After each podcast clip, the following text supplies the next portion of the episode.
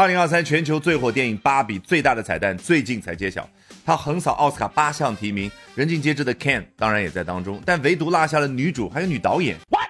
这一向温文尔雅的高司令呢就坐不住了，直接发表。我们今天一起来看一下这篇精彩的英文文章是怎么说的。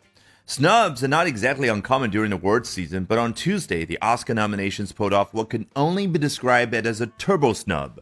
什么叫 snub？你去查词典，不同的版本给出的中文翻译真的记不住啊，五花八门。我们不如把它演出来。哎，一个人递上来说：“皇上，该翻华妃的牌子了。”皇上呢？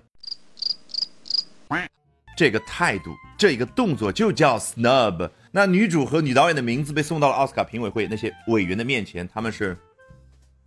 就这个态度，这样的一个动作就叫 snubs。这样的情况呢，are not exactly uncommon during the award season。在这个颁奖季的时候呢，不是那么的不常见，也就是稀松平常。But on Tuesday, the Oscar nominations pulled off what can only be described as a turbo snub。但是周二的时候，这个 Oscar nominations 相当于是奥斯卡负责提名的那一群人，这一群人呢，他们却完成了，你看 pull off 一般都说是完成了某种壮举，很伟大的一件事。周二呢，哎，这件事只能够被形容是叫 turbo snub。Turbo 来自于汽车领域啊，一般的燃油汽车叫 naturally aspirated 自然吸气，马力更大的呢 turbocharged 涡轮增压，所以这个 turbo 就汽车领域的那个 super 就是超级的一种 snub，一下子就已经搞懂了。Barbie scooped eight nominations overall, but Barbie Margot Robbie and the film's director Greta Gerwig, the two women who spearheaded the blockbuster hit, didn't make the cut in their respective categories, a fact that had a lot of people scratching their heads, including Margot Robbie's co-star.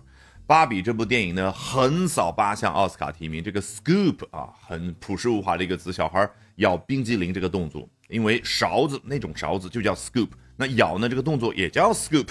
但是芭比本尊女主 Margot Robbie 以及这部电影的女导演啊 Greta Gerwig 这两个女性可是领衔了这部轰动一时的大片儿。这个 spearhead 原本做名词指的是长矛的那个最尖端的部分，毕竟 spear 就是长矛。那做动词呢，外国人的角度很清奇，他不觉得好像对准矛头指向某人，而是这个长矛最前面的那个尖端的部分，它充当的是领先、领衔的这样的一个作用。所以 spearhead 就之前那种 pioneer 或者 a trailblaze 这样的一层意思在里面啊。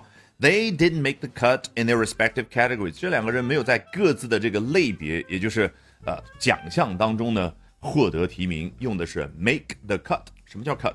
动词就是这样。一刀砍下来，好像划一个界限一般的。我只把这五个人圈进来，哎，你们排不进来，那么就是 you didn't make the cut。A fact that had a lot of people scratching their heads, including Margot Robbie's co-star。这是什么样的一个事实啊？让很多人这样啊。我们中国人觉得，可能一个人很烦躁的时候会这样，但是呢，老外的角度是，一个人在这苦思冥想、绞尽脑汁都想不明白某个问题的时候，往往叫 have a lot of people scratching their heads。